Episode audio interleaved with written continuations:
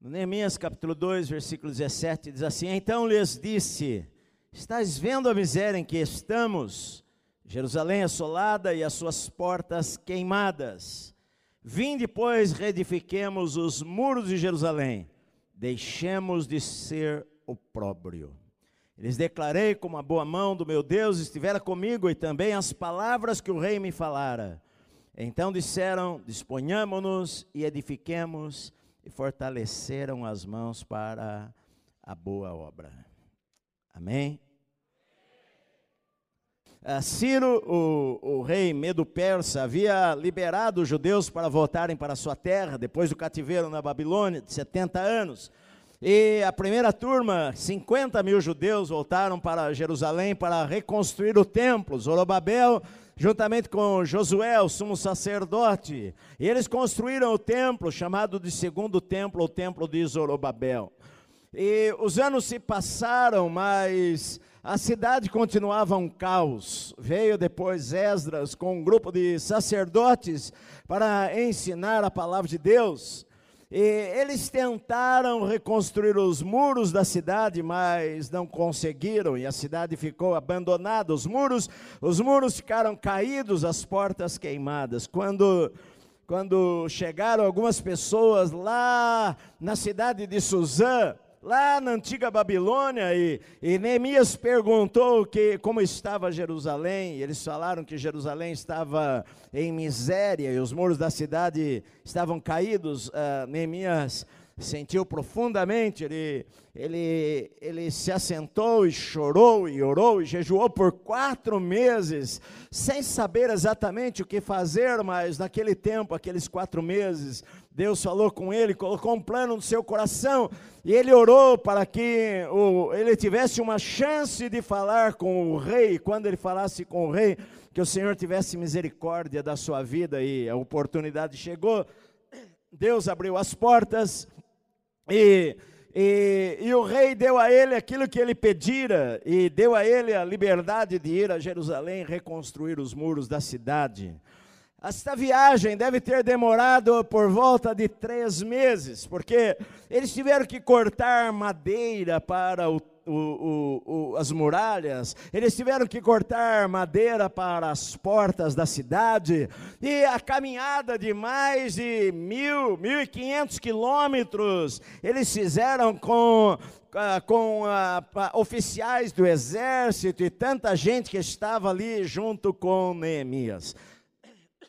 Eu fico imaginando, eu fico imaginando Neemias ao ver ao longe a cidade de Jerusalém, e observar aquela cidade da montanha, sem as muralhas, sem os muros, e, e a casas semi-destruídas, e, e, e a, a, destruição que estava ali por tanto tempo, ah, com certeza aquilo comoveu o coração de Neemias ainda mais, e ele chega à cidade, ele, a Bíblia diz que ele fica ali, e ele não fala para ninguém o que ele fora fazer ali naquele lugar lugar. Muitas vezes a melhor coisa que nós temos a fazer em nossa vida é ficarmos calados, esperarmos o tempo certo para nós falarmos alguma coisa, porque nós podemos falar precipitadamente alguma coisa e aquilo depois não dar certo. Então, Neemias não fala para ninguém o que ele estava fazendo ali naquele lugar, mas ele, durante a noite, a Bíblia fala que ele chegou em Jerusalém, ficou lá por três dias, e durante a noite ele se levanta de madrugada com alguns poucos homens, e ele então ele vai inspecionar os muros da cidade. Porque na verdade, queridos, a, a visão ela nasce no nosso coração quando nós temos uma insatisfação santa, uma insatisfação, não aquela insatisfação de tristeza ou de reclamação, mas uma insatisfação de que uh, eu, eu preciso, eu preciso de alguma coisa melhor no futuro, aquela insatisfação de que o amanhã pode ser melhor.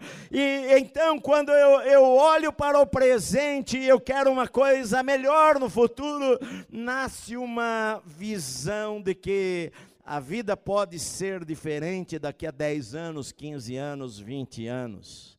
Na verdade, a visão nasce da insatisfação interior de que uh, eu, eu não posso ficar desta maneira.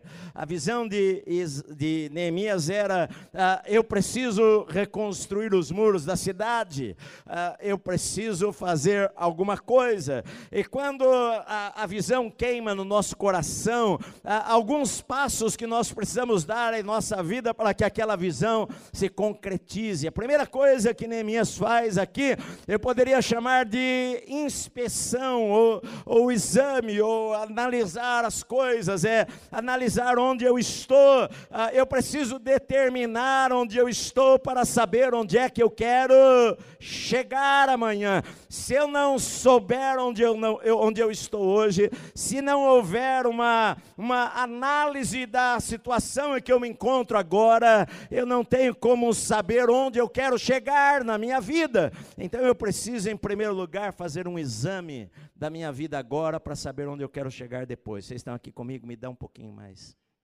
Aqui, querido, que senão eu vou perder minha voz daqui a pouquinho. À noite ele sai, a Bíblia fala que ele vai olhar os muros da cidade. Ele sai pela porta do vale para o lado da fonte do dragão, sai pela porta do lixo, ele observa os muros da cidade de longe e vê a destruição que estava a cidade.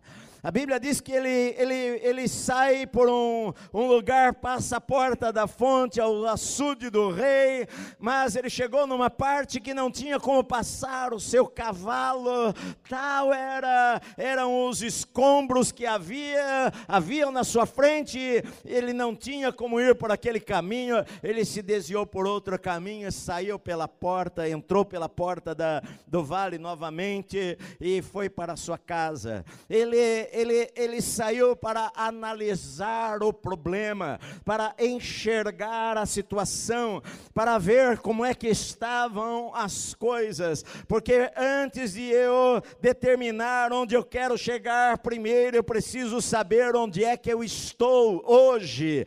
Então, na nossa vida também eu preciso examinar a minha vida, porque a minha vida é como se fosse uma muralha cercada por áreas da minha vida, algumas delas podem estar caídas, algumas delas podem estar destruídas. Eu preciso analisar como é que está a minha vida hoje para poder fazer planos, para saber onde é que eu quero chegar daqui a um tempo, daqui a 10 anos, 20 anos, 30 anos. Eu preciso saber onde é que eu estou onde que está a minha vida espiritual? Eu preciso fazer um exame, como é que está a minha vida? Como é que está o meu relacionamento com Deus? Como é que está a minha vida financeira? Talvez eu esteja devendo muito dinheiro, ou como é que está o meu casamento? Como é que está, estão os meus relacionamentos? Eu preciso fazer um autoexame. Eu preciso ver como é que estão as muralhas da minha vida. Talvez estejam piores do que eu imaginava mas é importante eu fazer este levantamento para eu planejar, para eu ver onde é que eu quero chegar em minha vida. Porque se eu não olhar hoje, daqui a um ano, daqui a dois anos, a minha vida está do mesmo jeito que ela estava.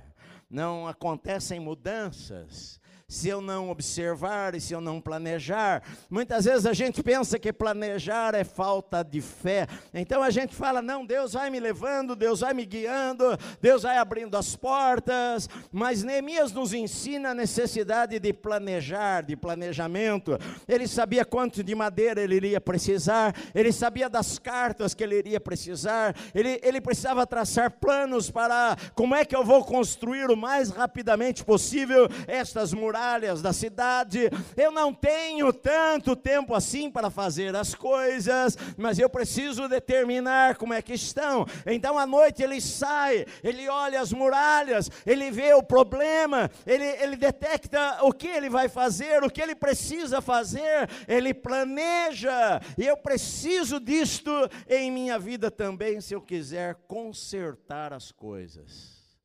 Como é que está a minha vida? Eu hoje estou melhor do que há um ano atrás. Hoje eu amo mais a Deus do que há dez anos atrás.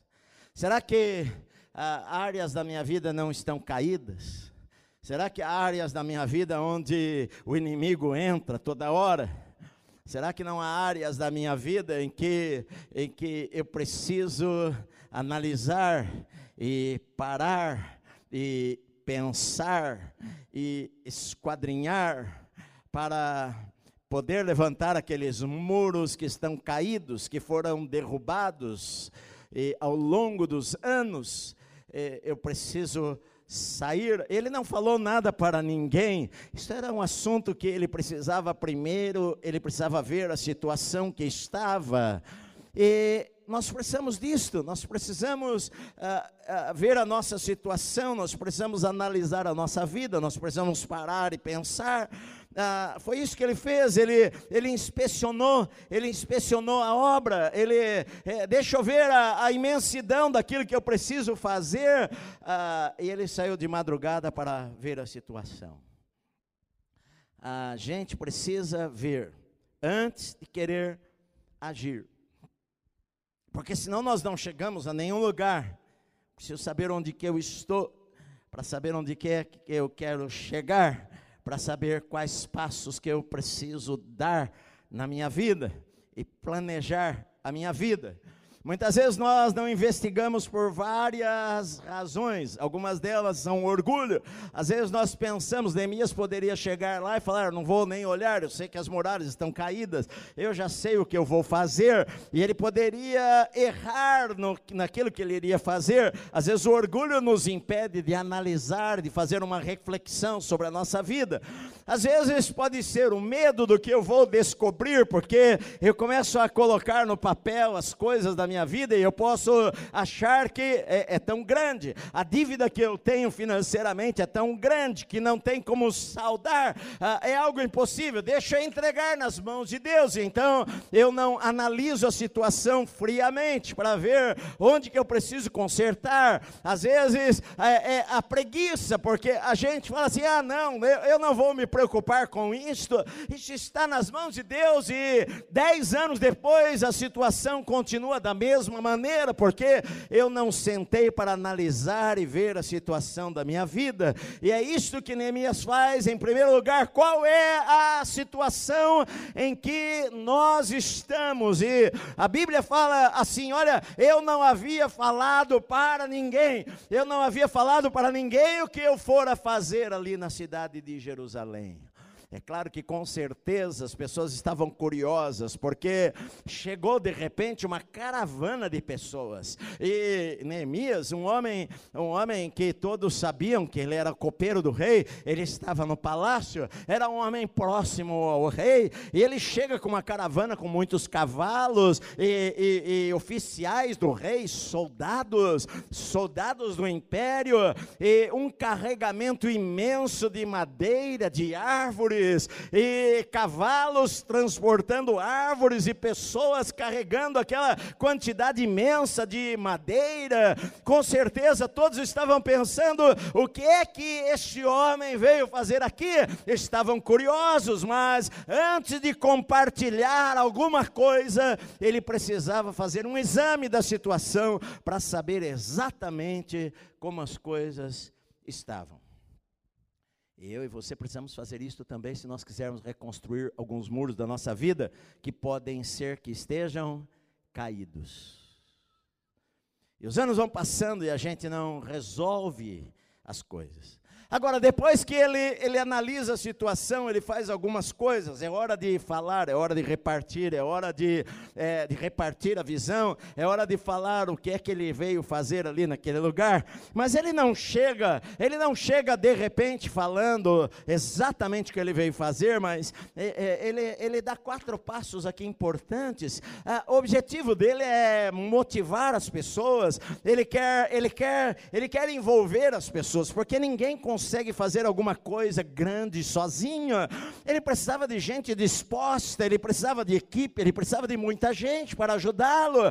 Não adiantava ele chegar lá apenas e falar, vamos fazer, mas ele precisava despertar o coração daquelas pessoas. E então ele fala primeiramente do problema que elas estavam. Ele fala o seguinte para elas: Olha, vocês estão vendo a miséria em que estamos, vocês estão vendo a miséria em que estamos. É claro que eles haviam visto a miséria que eles estavam. Na verdade, a, as muralhas da cidade estavam derrubadas há mais de 100 anos. Muita gente nasceu a, ali, naquele lugar, e aquelas muralhas já estavam caídas. Quando eles voltaram, a primeira leva, chegaram lá, as muralhas já estavam caídas.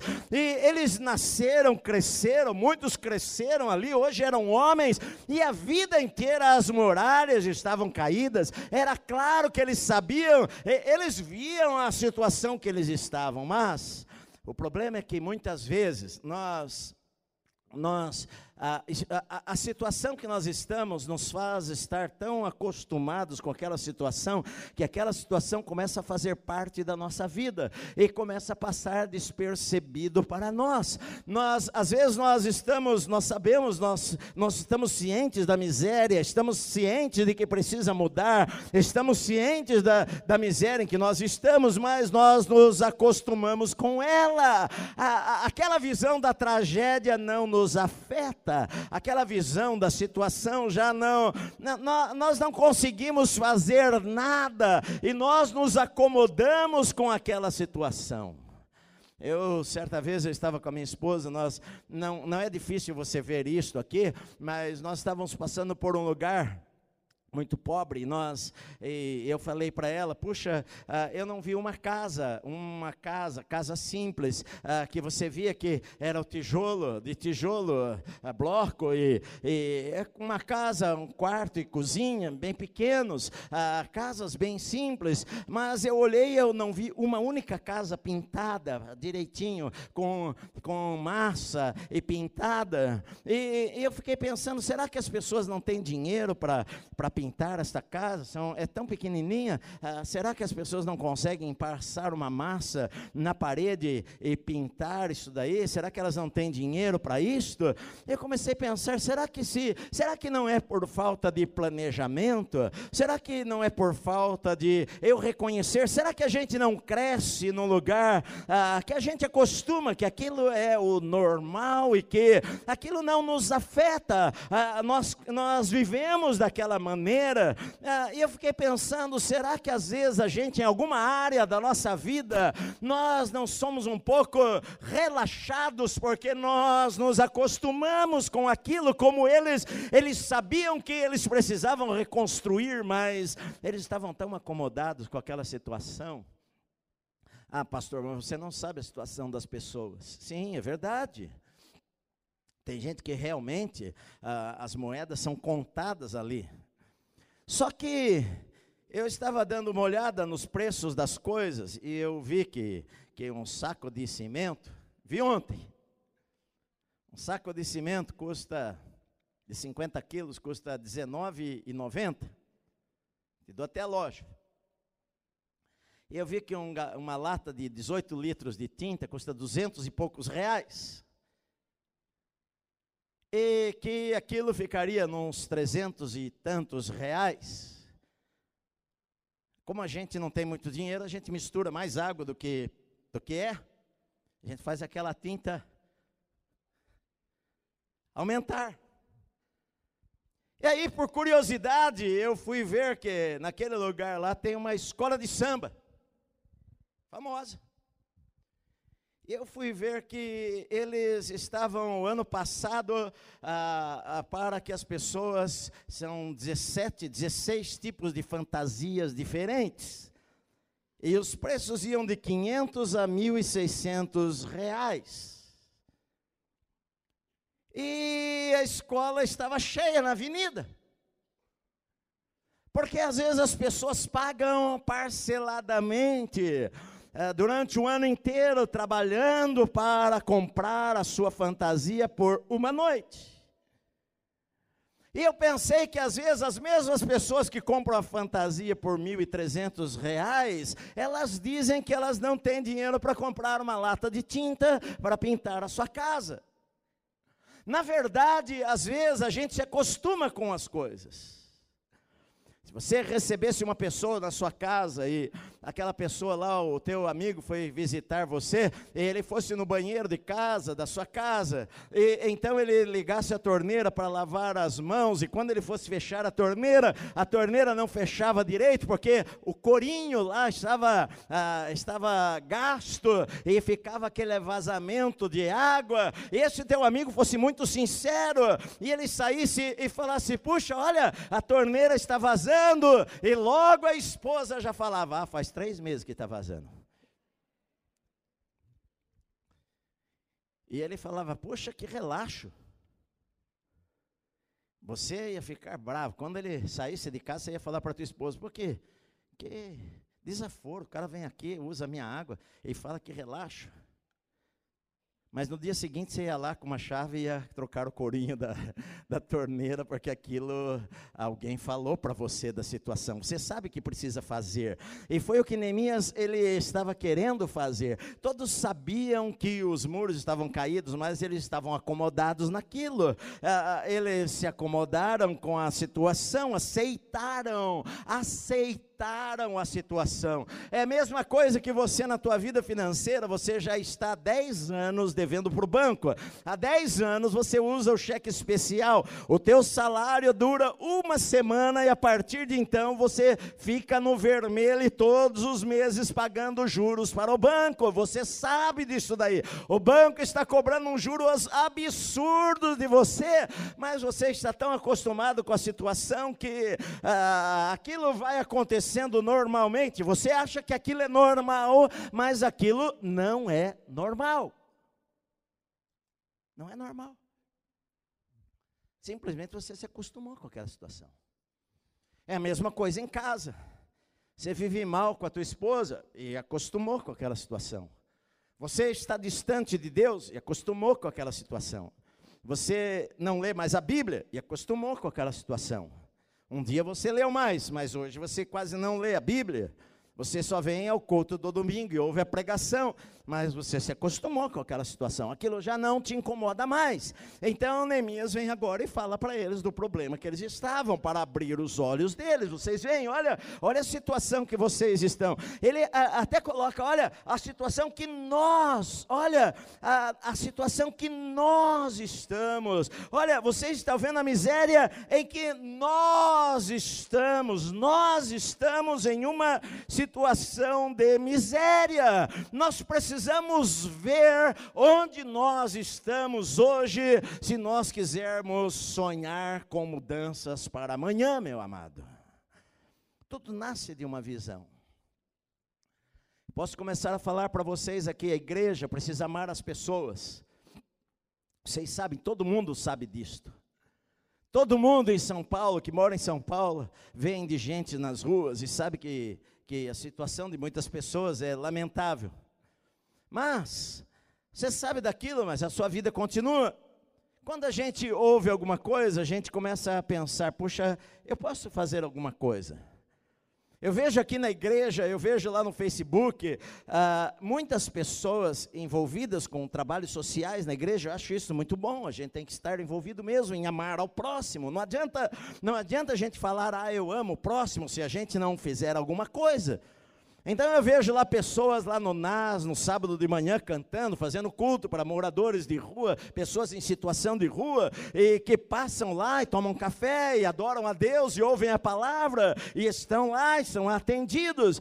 Aí eu vejo crianças vindo para cá e tomando café aqui de comunidades pobres e que estão aprendendo alguma coisa, e tem aula disso, tem aula daquilo. Eu vejo irmãos indo para o Vale do Ribeira, os ônibus e as pessoas parando na estrada para comer um lanche lanche juntos e, e viajam e tiram tempo da sua vida, elas não precisavam fazer estas coisas, mas elas vão lá, ou vão lá para o sertão, ou vão para cá, ou vão para lá, ou vão para Cracolândia de madrugada, às vezes até arriscando a sua vida a levar uma facada na rua, mas elas vão por quê? Porque uma visão as moveu para aquilo.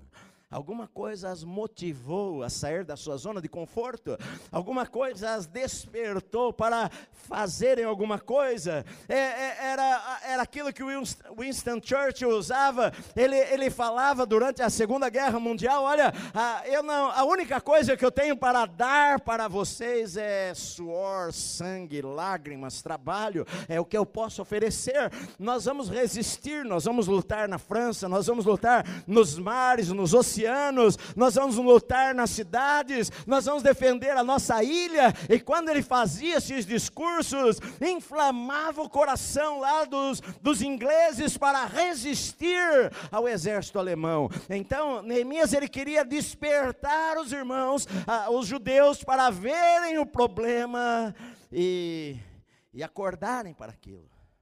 Que vocês precisam fazer alguma coisa.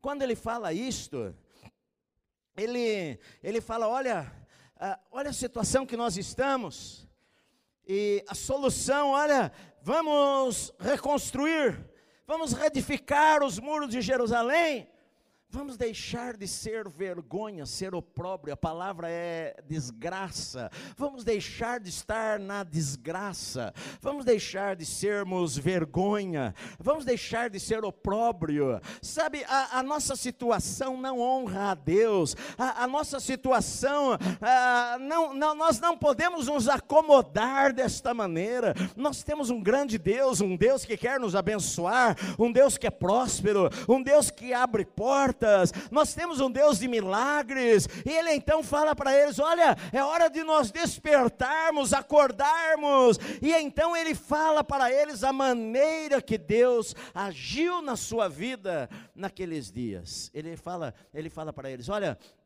eu estava lá na na, no, no, palácio, e eu ouvi as notícias da situação, aquilo comoveu o meu coração, e eu orei. Olha, vocês não sabem como eu orei. Eu orei quatro meses, e de repente Deus abriu as portas, e eu falei com o rei Artaxerxes. Vocês sabem, ele poderia cortar a minha cabeça, mas ah, um dia eu cheguei diante dele triste, e eu não poderia estar triste diante do rei, mas naquele dia eu não consegui aguentar. Eu havia chorado e orado por vocês e por esta cidade, mas ah, de repente o rei nota e pergunta: o que, que você aconteceu com você? Então Deus me deu ousadia. Eu falei: rei, eu estou triste por causa do, da cidade dos meus pais, porque as muralhas estão caídas e nós somos vergonha. E o rei me perguntou: o que, que você quer que eu faça?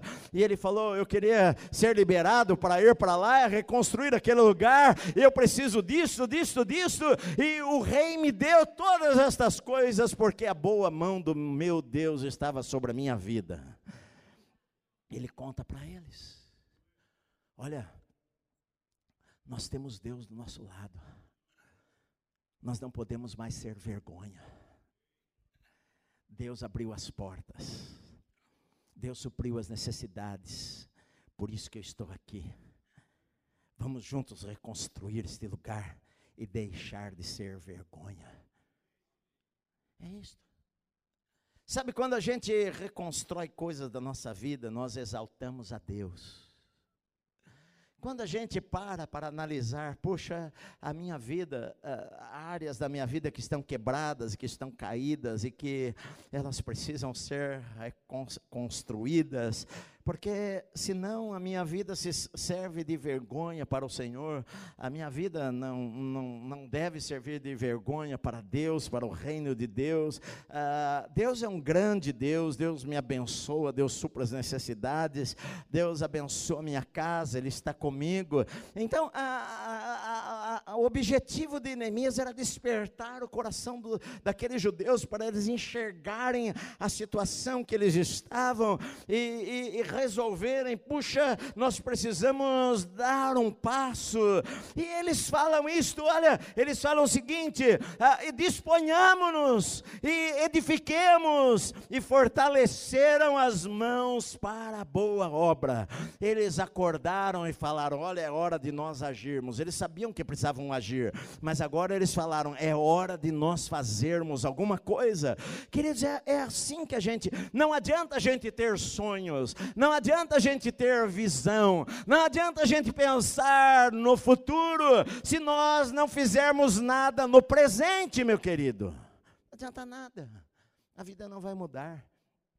Se nós chegamos todo final de ano e dezembro e nós falamos, não, este ano vai ser diferente, mas em fevereiro está tudo do mesmo jeito. Sabe, a, a Deus falou lá em Abacuque: escreve a visão, você como, a, coloca no lugar a visão que você vai ver sempre, coloca lá no lugar, lá, pregue lá na porta, toda vez que você passar, ele diz lá em Abacuque, todos vão ver aquilo lá, a, visão precisa estar dentro da em algum lugar que eu possa ver, que possa me despertar, que possa me lembrar de que o Senhor está comigo e que o Senhor está disposto a me abençoar. Eu preciso colocar a visão diante dos meus olhos, meu amado, e não na gaveta, porque se eu puser na gaveta, em pouco tempo eu esqueci da visão, eu vou esperar chegar dezembro de novo para planejar para um novo ano.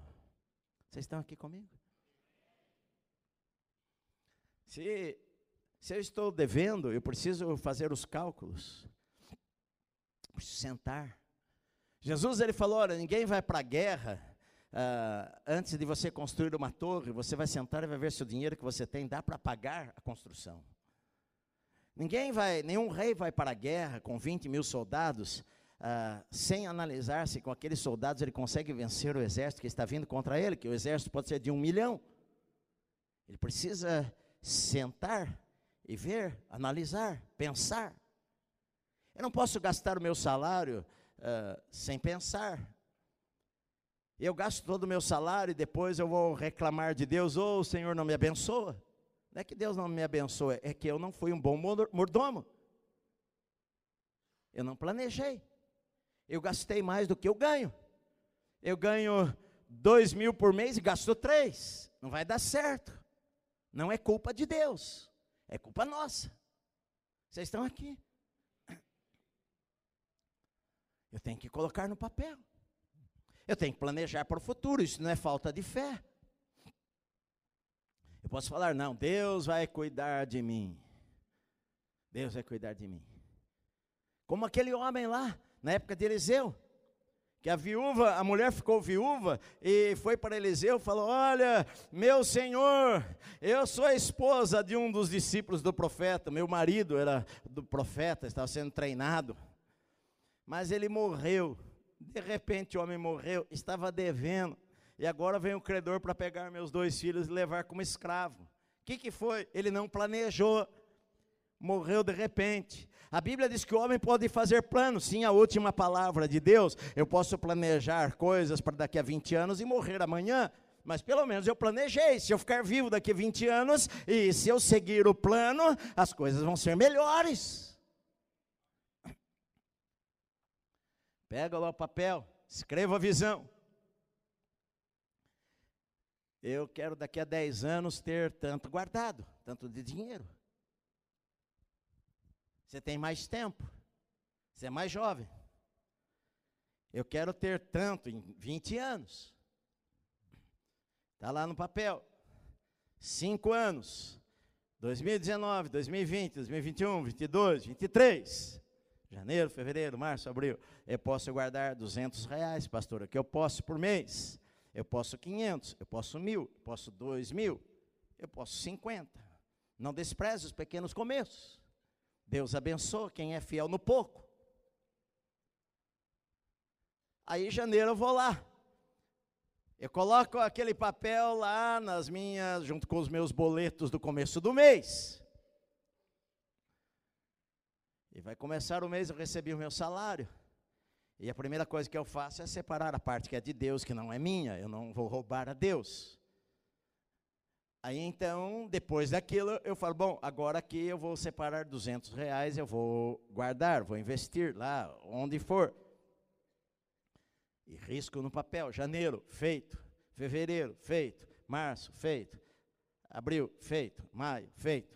Vai terminar o ano, ah, eu não tenho muita coisa, eu consegui guardar aí R$ 1.200 com juros, tal, vai dar R$ 1.300 no fim do ano, não é muita coisa, mas como eu disse, não despreze os pequenos começos. Toda maratona começa com o primeiro passo. Para eu ser campeão, eu tenho que começar ali devagarinho. então é assim, é, é o que Neemias estava fazendo.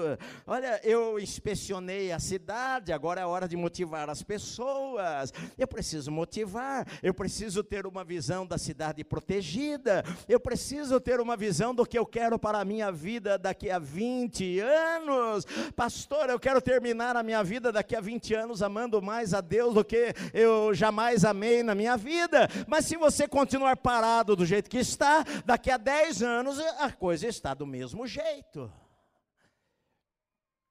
Será que você não tem 10 minutos por dia? De manhã e 10 à noite para você ler a Bíblia, 10 minutos de manhã e 10 à noite para você orar? Será que nós não temos? Será que eu não preciso planejar? É, pastor, eu não sei como crescer espiritualmente. Eu, eu, for, eu for analisar a minha vida, olha, eu já fui mais crente, eu já, eu já amei mais a Deus. Eu, eu sei que eu preciso conhecer mais ao Senhor, eu preciso conhecer mais a Deus. Então, olha, ah, faz assim. Ah, eu vou anotar, eu vou pegar a, aquela, aquele plano de leitura da Bíblia, sabe? Aquele que tem desde janeiro. Eu vou pegar aquele plano de leitura da Bíblia, três capítulos por dia. Três capítulos eu vou ler em 10, 12, 15 minutos no máximo.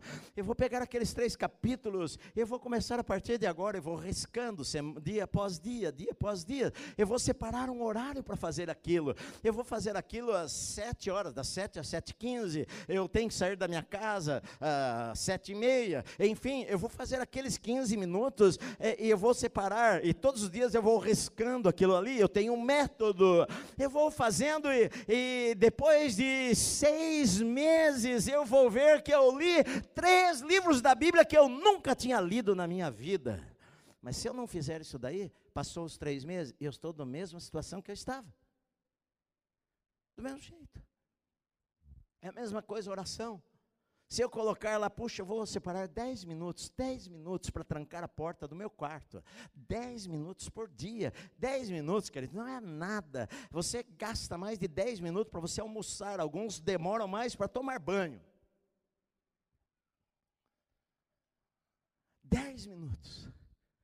Eu tenho, eu vou todo dia dormir às 11 da noite, por exemplo. Então, das 10 e 50 às 11 horas, 10 minutos eu vou entrar lá num quartinho da minha casa, eu vou pôr uma musiquinha lá de adoração, e dez minutos todos os dias eu vou falar com Deus. Eu garanto para você que depois de um ano a tua vida mudou, você cresceu mais do que se você não fizesse nada. É. Poxa, o meu casamento está tão ruim, pastor. Tá bom, eu vou, eu vou analisar a situação. E eu posso mudar isso daí. Eu vou separar com a minha esposa, então nós vamos conversar nós vamos tirar toda sexta-feira à noite para a gente passear ou todo sábado de manhã, para a gente. Pastor, o dinheiro está curto, mas então todo sábado de manhã nós vamos andar no parque, nós vamos andar juntos. O parque é de graça, não paga nada, a gente vai pagar o ônibus para chegar lá e nós vamos para lá toda semana. Aquilo é importante para nós conversarmos. Ou então nós vamos, nós vamos começar a ler uh, a Bíblia juntos, nós vamos começar a orar juntos. Quem ora junto uh, cresce. Quem ora estuda a Bíblia juntos, isso Deus muda a vida do casal, se nós fizermos isso daí. Eu acho muito legal, muita gente coloca hoje em dia livros que eu estou lendo lá no Instagram, todo mundo bate palma. Uh, esses dias eu fiquei até com vontade de colocar uma foto da Bíblia, falar o livro que eu estou lendo. E todo mundo vai olhar e falar, você não é inteligente, que inteligente é ler tais livros. E a gente lê de tudo, menos a Bíblia. Analisa a tua vida. Você lê a Bíblia. Você é crente há 20 anos, você lê a Bíblia todos os dias. Você separa lá 10 minutos, 15 minutos para pegar a Bíblia, ler lá o Provérbios do dia, e tirar um versículo, como você fazia há 20 anos atrás, e pegar aquele versículo e meditar nele, e escrever num papel, e aprender a ser mais sábio, porque a tua palavra me deixa mais sábio, sábio do que os meus mestres, a Bíblia diz. Neemias, ele estava motivando as pessoas porque ele queria levá-las a algo maior, a algo melhor. Olha, olha para frente o que te espera. Vocês têm um futuro maravilhoso. Deus está conosco. O Senhor abriu as portas. O Senhor tocou no coração do rei. O Senhor preparou o que nós necessitamos. O Senhor nos deu o que nós precisamos. Nós temos saúde. Nós podemos vivemos em um país livre. Eu posso ter, eu tenho dez Bíblias na minha casa. Olha Olha, você pode crescer, você pode conhecer mais a Deus, você pode consertar a tua vida, você pode sair da miséria para ter uma vida próspera. É o que Deus tem para você, é Ele que te dá forças para adquirires riqueza. Deus vai dar entendimento, sabedoria para você lidar com o seu dinheiro, para você não gastar tudo que você ganha. Se você gastar tudo que você ganha, você nunca vai crescer. Você ganha 10. Guarde pelo menos, pelo menos 10, 20% do que você ganha. 10, 20%. Como uma pizza menos, duas pizzas menos, vai fazer bem para você. Ah, pastor, eu não tenho dinheiro para pagar a academia. A, a rua é pública. Só não faz as coisas quem não quer. Sabe, as, o problema é que a gente se acostuma, a gente se acostuma com aquilo, a gente é preguiçoso.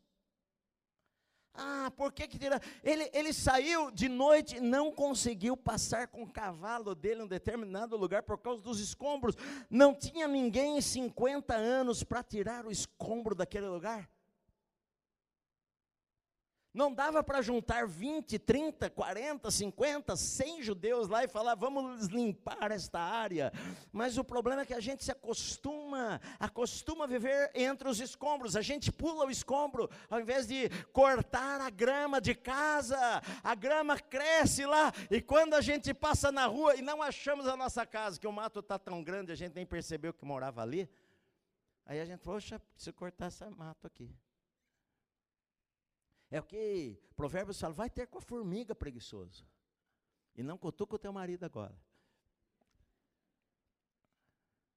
Mas é que a gente às vezes acostuma com aquilo. Então ele, ele, ele fala para eles: olha, vamos deixar de ser opróbrio. Agora, uma coisa que acontece, queridos, é que todas as vezes que você quiser mudar, alguma coisa vai acontecer para atrapalhar aquilo lá.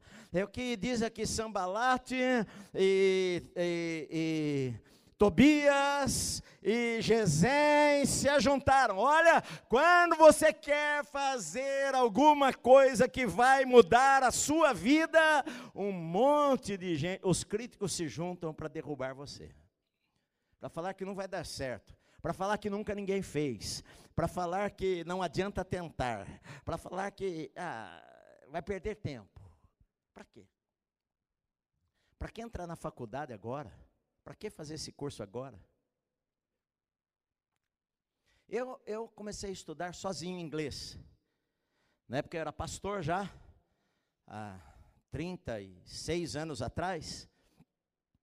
E eu estava no escritório da creche que nós tínhamos, não era ainda esta igreja, eu era co-pastor, e estava lá com um livro desta grossura e com um dicionário do lado, e não tinha internet, nada disso, e lia uh, lia duas, três palavras. O meu, o meu inglês era do colegial, e eu lia ali algumas palavras e pegava o dicionário e escrevendo em cima delas, das palavras que eu não sabia, e, enchendo o livro. Um dia chegou uma, uma senhora lá, muito rica no escritório. Eu pregava para eles ali na Avenida Paulista, para umas mulheres lá, ah, que faziam culto uma vez por semana, e eu ia lá, pregava lá para elas lá à tarde, um dia. E um dia uma delas foi lá visitar a creche, e chegou lá e, e viu eu fazendo. O que, que você está fazendo, pastor? Falei, estou estudando aqui inglês. Ela olhou assim para mim e falou, puxa, ah, e você estuda assim sozinho? Eu falei, é, estudo. Falei, ah, tá bom. Na próxima reunião que eu cheguei lá, elas falaram assim: Pastor, nós estávamos aqui conversando e nós queríamos pagar uma escola de inglês para você. ah, ela falou: Eu estudo lá no seu LEP, eu queria pagar o seu LEP para você estudar inglês lá na escola. E assim eu entrei na escola de inglês. E fui estudar. E ao longo dos anos, eu sempre estou lendo inglês, eu sempre estou ouvindo pregações, tudo isso daí. Eu prego inglês, quando eu vou nos Estados Unidos pregar, eu prego inglês, prego inglês, enfim. Uh, eu, eu tenho como pregar inglês, eu tenho vocabulário para estudar aí. Mas eu falei, poxa, eu preciso melhorar. Porque o meu vocabulário é muito bíblico. Porque eu ouço pregações todos os dias em inglês, eu leio livros em inglês, eu leio a Bíblia em inglês. Mas eu preciso ampliar os meus horizontes. Então, um mês atrás, eu entrei na escola de inglês duas vezes por semana. Eu não tenho tempo. Eu não tenho tempo para nada. Tem dia que eu não tenho tempo para almoçar direito, eu tenho pouco tempo. Mas algumas coisas para mim são prioridades. De manhã eu preciso orar e estudar a Bíblia. Preciso ler a Bíblia. Preciso ler Salmos, preciso ler o provérbio do dia. Eu preciso ler, eu estou pregando em Neemias, eu preciso ler Neemias. E leio até o final. Pego um caderno, anoto coisas. Mas eu preciso estudar. Mas eu vou fazer 60 anos. E, ah, deixa os novos estudarem. Mas e se eu viver mais 30?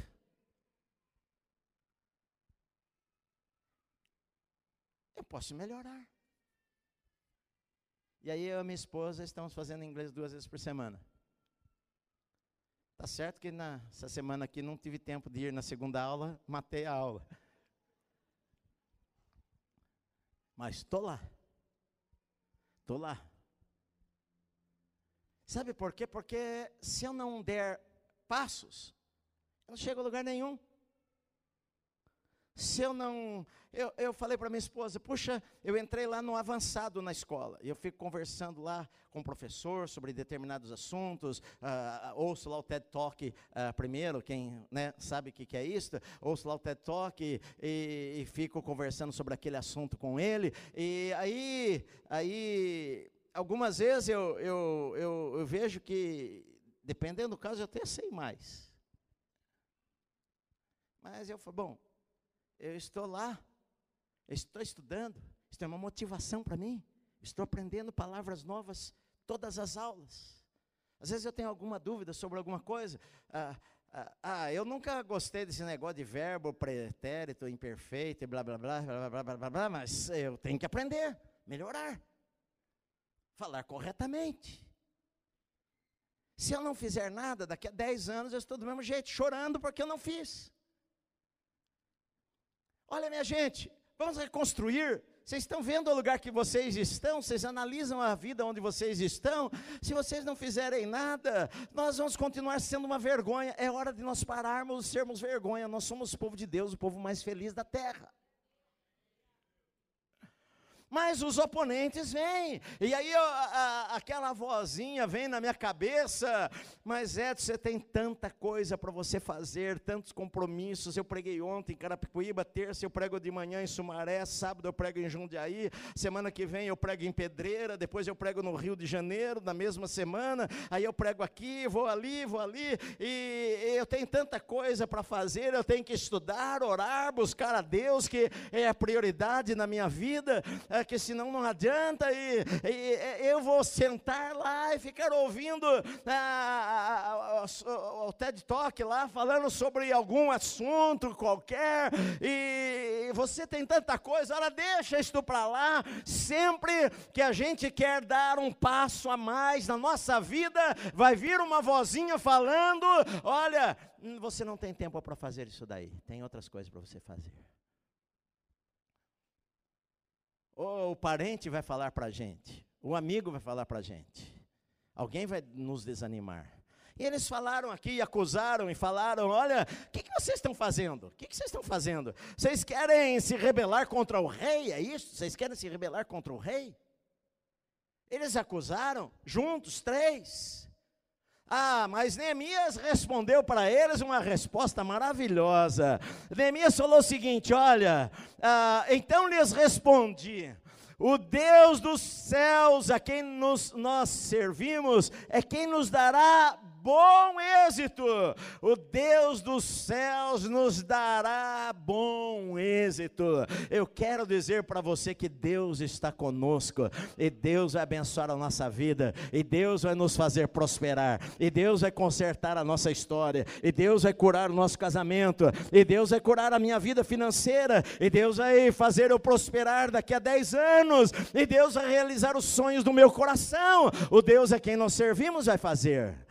E ele fala assim: Nós, os seus servos, nos disporemos, reedificaremos. Nós vamos dispor. Se nós não descermos do barco, não vai ter milagre nenhum. Não adianta só orar. Aí eu vou orar. Sim, não adianta só orar. Moisés foi orar e Deus falou para ele: Espera aí, espera aí. Moisés, agora não é hora de orar, você já orou ontem. Diga ao meu povo que marche. Agora é hora de marchar. Agora é hora de tocar nas águas e andar. Não adianta vocês ficar aqui clamando: Oh Deus, vem, vem, Deus, vem, Deus. Agora não, é hora de vocês pisarem na água para o mar se abrir. É hora de fazer alguma coisa. Nós nos disporemos e reedificaremos. Agora, quanto a vocês, vocês não têm parte, nem direito e nem memorial em Jerusalém. Jacaré, sai para lá.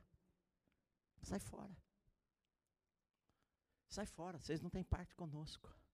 Olha, você vê que o foco dele está no Senhor, Deus é quem nós servimos, Ele está conosco, Ele vai nos dar bom êxito. Vocês deixa para lá. Tem hora que a gente tem que tapar os nossos ouvidos para não ouvir as palavras que querem nos desanimar. A gente tem que tapar os nossos ouvidos para os críticos, que a única coisa que eles fazem na vida é criticar. A única coisa que eles sabem fazer na vida é falar para a gente que não vai dar certo. É que nem aquele camarada que foi correr uma corrida, eu me lembro, um australiano, e ele bateu o recorde de, sei lá, 16 horas. E depois daquilo as pessoas falaram para ele: "Olha, ah, na verdade não nunca ninguém fez isto. E ele falou: Ué, ninguém me falou que não dava para fazer, eu fui lá e fiz. Impossíveis somos nós que colocamos. Estava pensando, olha, você pode imaginar a gente querer voar. Você vê aqueles desenhos dos caras que põem fazer umas asas, né, com penas de, de, de águia, penas de animais, e vem correndo, e vem correndo, e pumba, pula e bate as asas. E pumba, se estrubucha lá embaixo. O sonho do homem voar. Mas de repente, alguém começou a estudar, estudar, estudar sobre aquilo. Tinha uma visão no coração dele que poderia fazer. Os brasileiros falam que foi Santos Dumont, os americanos falam que foram os irmãos Wright. E que seja quem for, os dois voaram a, a Santos Dumont lá pilotando 14 bis lá em Paris, e os irmãos Wright uh, fizeram lá o seu, uh, fizeram o seu primeiro voo de alguns segundos.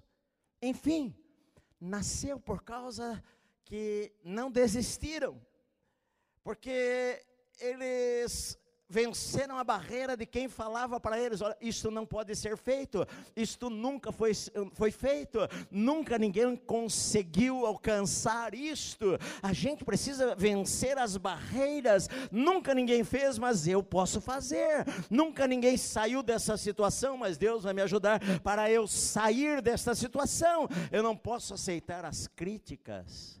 Como a última palavra sobre a minha vida, meu amado. Eu vou lá e vou fazer que Deus está conosco. Foi isso que Neemias fez. E no capítulo 3 vai falar de quais foram os planos que ele colocou para conseguir realizar aquilo. Queridos, nós temos que analisar a nossa situação, eu tenho que analisar a minha vida, como é que está, estão as coisas. Se eu não fizer isso daí, daqui a 10 anos vai estar do mesmo jeito minha vida espiritual, minha vida financeira, meu lar, meu casamento, meus relacionamentos. Eu preciso analisar o que, que eu progredi este ano, o que, que eu progredi espiritualmente, o que, que eu progredi financeiramente. Tudo que eu ganhei, eu gastei. Gastei tudo. Pastor, eu estou inclusive até devendo muito, esperando o décimo terceiro chegar para pagar minhas dívidas. É isso que a gente ouve no fim do ano, quando vai entrevistar as pessoas na televisão. O que, que você vai fazer com o décimo terceiro? A maioria delas vai pagar as dívidas que fez durante o ano, porque gastou além do que ganhou.